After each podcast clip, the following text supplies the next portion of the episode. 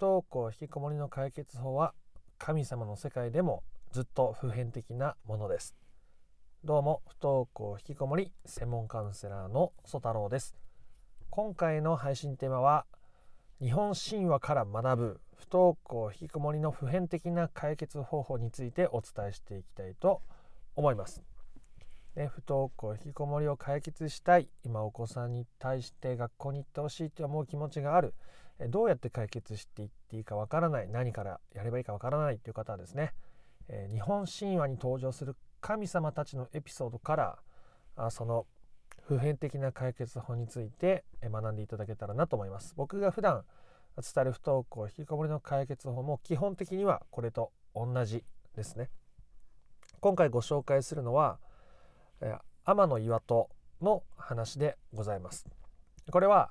あ僕もですねそんな日本神話詳しいわけじゃないんですけど天照大神と、まあ、スサノオノミコトという有名な神様ですねが登場します。で僕も詳しくないんでざっと話しますけどこのスサノオノミコトっていうのが非常に乱暴者だったと、まあ、今でいう不良みたいな感じですね暴れん坊だったわけです。で暴れん坊でこう傍若無人に好き勝手に動き回っているこうスサノオノミコトを見て、えー、アマテラス大神太陽の神様ですねはお姉さんにあたるんですけどこのお姉さんが心を痛めてあまりの乱暴者ぶりにこの岩戸の中に隠れてしまったんですね天の岩戸の中に。そうするとどうなったかというと、えー、太陽の神様が洞窟の中岩の中に隠れてしまったので、まあ、世界は真っ暗になってしまって、まあ、災いがたくさん起こるようになったとそうすると、まあ、スサノオノミコトもはじめ他のたくさんの八百万の神々たちも、ま困り果ててですね、まあ、どうにかせんといかんと作戦会議を開くわけです。で神様たちが作戦会議を開いたその結果はその天の岩戸の前で天、えー、岩戸の前で天照大神が引きこもっている洞窟の前で宴会をしようということでした。こう出てきなさいよって言っても出てこないし、まあ、その中でいかにこう楽しく過ごすのか宴会をするのかっていうことをやったわけですね。でそこで実際に宴会をやってるとえなんだか楽しそうだぞって言って天照大神がちょっとだけえー、その岩から出てくるんですね顔を覗かせるわけですでそこでさらに外はなんだかこんなに楽しいですよみたいなことを言うとさらに天照大神があそこから出てきて、えー、世の中に光が戻ったと太陽が戻ったというような話なんですねこれは極めて大切な示唆に富んだ神話だと思いますこの神様たちは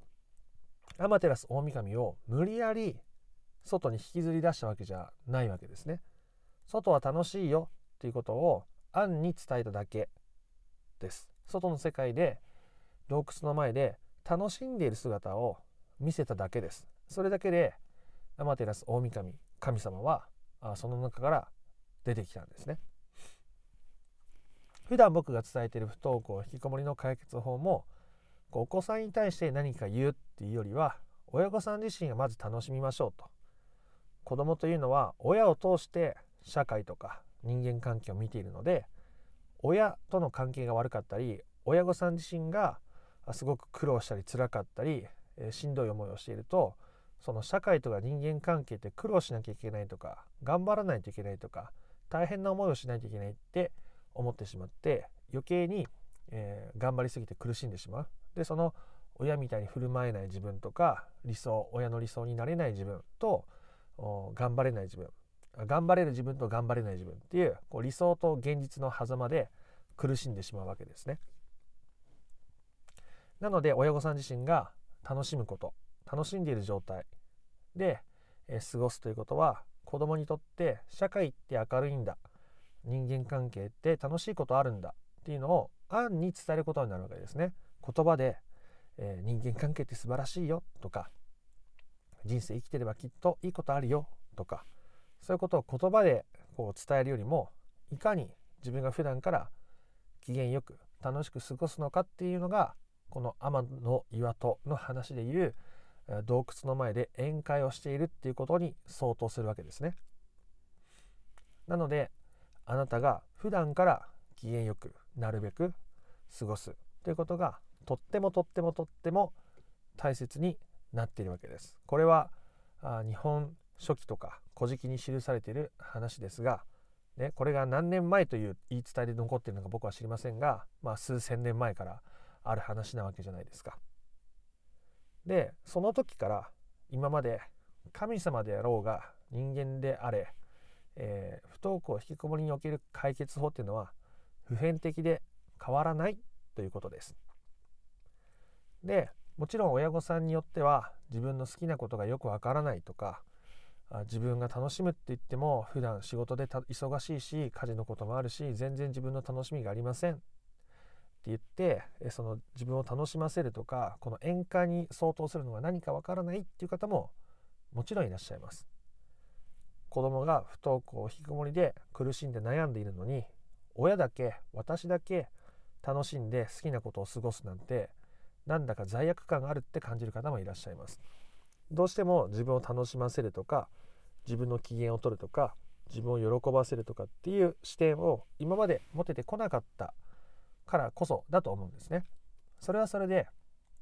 あなたが今まで頑張ってきた証拠なんとかあ自分の人生に必要だと思ってそういうことに取り組んできた証拠だと思いますので何も悪いことじゃないです。ちょっとずつやればいいですね。いきなりこの天の岩戸で相当する大きな宴会が開けなくてもあ毎日ちょっとずつ自分の好きなことをする、えー、仕事帰りにケーキ屋さんによって自分の好きなケーキを買ってお家で食べる。好きな買い物をしようと。好きな洋服を買う。好きな入浴剤を買う。どんな小さなことでもいいです。あなたは、うん、自分のことを自分で喜ばせているでしょうか。子供が幸せだったら子供が元気だったらあ私も幸せなのに。っていうのはどうやっても解決ができないですね。相手を変えることができないしこの神話の話で言ってもアマテラス大神が洞窟の中に引きこもっている。八百万の神神々がそれを悩んで相談をしている。あのアマテラス大神が出てきてくれたら世界はあ幸せになるのに豊かさ明るさが取り戻せるのにどうしてだろうってずっと悩んで悩んで悩んで神々がそこでずっと止まっていたらきっとその暗い時代というのはもっともっと長く続いたと思うんですね。でもじゃあ外で楽しもう宴会をしようって、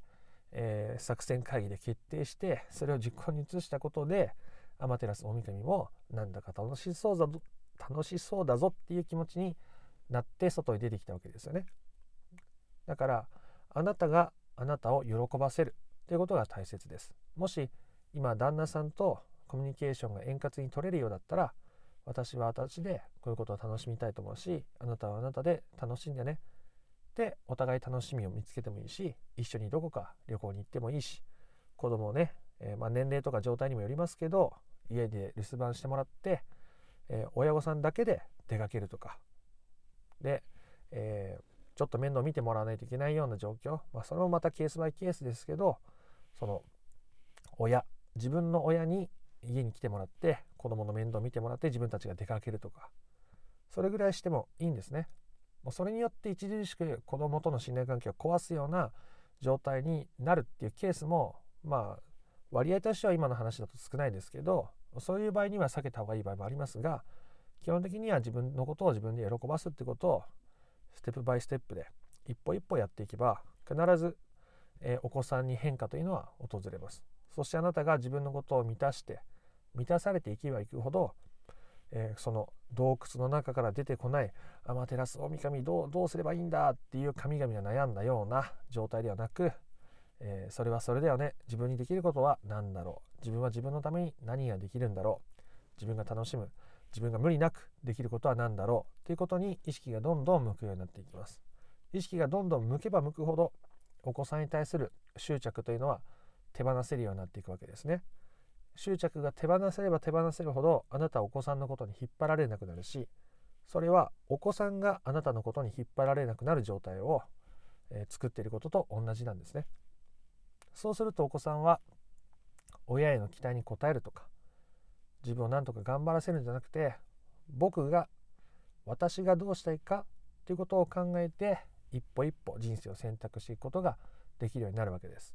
その可能性をそれ以上に高めさせることは基本的にありません。親御さんが自分にできていないことを自分のことを喜ばせるとか自分に寄り添うとか自分のことを応援するとか自分のことをゆっくりさせてあげるみたいに自分のことを大切にすることをしていないのにお子さんのことを大切にするっていうのは基本的にできません非常に難しいです自分で自分に寄り添えているからこそ相手に寄り添えるようになるし相手の気持ちを理解できるようになるし理解できないことを理解しようと思えるし理解できないことは無理に理解しようとしないということもできるようになっていくわけですね。もしあなたが不登校引きこもりを本質的に解決したいというのであればこの神様も実践して言い伝えられているこの天の岩戸伝説の話を参考にしてですね。ちょっとずつでいいです。あなたがあなたを喜ばせること。無理にねあの宴会してくださいって話じゃないですからね。あなたが自分の機嫌を取る。子供のためにすり減らすんじゃなくて自分が楽しむということを繰り返していくことがこの宴会に相当するというお話でございました。え不登校引きこもりの解決法について順序立てて知りたいよという方は説明欄の URL から公式 LINE に登録することができますのでそちらから不登校引きこもり解決のための三種の神器という動画セミナーを無料で受け取ってみてください、えー、そしていいねやコメントもよかったらしてみてください。チャンネル登録もよかったらお願いいたします。ではあなたの不登校引きこもりの問題が本質的な解決に至ることを心から願っております。また別の配信でもお会いしましょう。ありがとうございました。ソ太郎でした。